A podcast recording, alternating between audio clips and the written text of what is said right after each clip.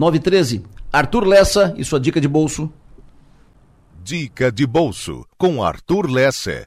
Oferecimento BRDE. Na última edição da Dica de Bolso, falei sobre a renda fixa, que se você seguir até o vencimento do título, você tem exatamente o que você contratou de rentabilidade. Renda variável é diferente, prazo indeterminado.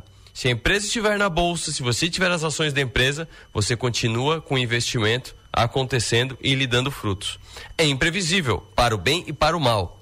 Se uma empresa crescer 10 vezes o seu valor, o preço da ação vai acompanhar. Assim como a empresa pode quebrar e você perder o investimento nessa empresa. E é um investimento para quem tem tempo. Bom investimento em ações é para longos períodos, por isso que é mais indicável para quem está mais jovem.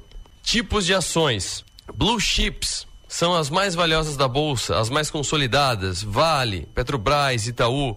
Como são acompanhadas e negociadas com frequência, não apresentam grandes variações ou emoções. São estáveis e, na medida do possível, previsíveis. Small caps é o contrário. Pequenas, pouco conhecidas e pouco negociadas são as nanicas da bolsa. Tem variações mais sensíveis de preço, o que pode trazer tanto grandes ganhos quanto grandes perdas. São as que têm mais possibilidade de grande valorização. Dividendos são empresas que, pela consolidação no mercado ou pelo setor onde operam, geram mais dinheiro do que é possível investir de forma eficiente. Nessa situação, acabam distribuindo parte dos lucros entre os acionistas. E tem as empresas de valor, as queridinhas de Warren Buffett. São as empresas que, por algum motivo, estão com o preço mais baixo do que o resultado apresentado faria merecer. Normalmente são empresas com pouco destaque e, por isso, podem permanecer valorizadas por anos. Você pode investir em ações de outras duas maneiras além de investimento direto. Pode investir por ETFs, que são Exchange Traded Funds ou mais conhecidos como fundos de índice. Eles reúnem ações de diversas empresas numa cesta, facilitando a diversificação por parte dos investidores. E também tem os BDRs, Brazilian Depositary Receipts, que são recibos de ações negociadas em bolsas de valores de outros países. Eles possibilitam investir em empresas estrangeiras pela bolsa de valores brasileira. Mas além de ações, também tem os fundos imobiliários entre as opções de renda variável na bolsa de valores.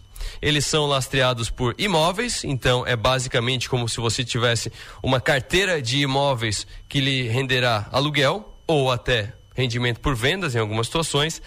Eles têm o objetivo de renda recorrente, já que são obrigados a distribuir semestralmente 95% dos lucros, então seguem um padrão de distribuição de dinheiro para quem quer realmente fazer renda e tem pouca volatilidade porque os imóveis não variam muito de preço.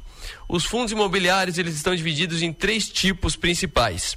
Fundos de tijolo são os fundos imobiliários clássicos, que têm a carteira formada por imóveis como galpões logísticos, salas comerciais, edifícios, shoppings e afins. São mais estáveis e têm menos oscilação nas distribuições do que os de papel.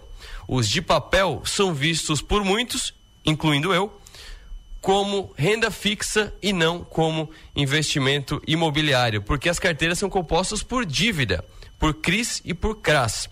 Eles sofrem com oscilações nos proventos por questões como a queda de juros ou a inflação. São sensivelmente mais arriscados que os de tijolo. E tem os chamados FOFs, que vem de Funds of Funds ou fundos de fundos, que são fundos imobiliários que têm na sua carteira outros fundos imobiliários. É basicamente alguém ter montado uma carteira para você, você vai lá e investe só naquela carteira já pré-produzida para você. Essas são algumas opções de investimento em renda variável. Estude bem antes de investir e qualquer dúvida, fique ligado no Dica de Bolso da Som Maior parceria com o BRDE ou entre em contato conosco pelo 34315150 e é claro, acompanhe todo dia ao meio-dia na Som Maior os 60 minutos. Fechou, Arthur. Muito obrigado. O intervalo agora, depois do intervalo, o doutor Henrique Pachter fala conosco.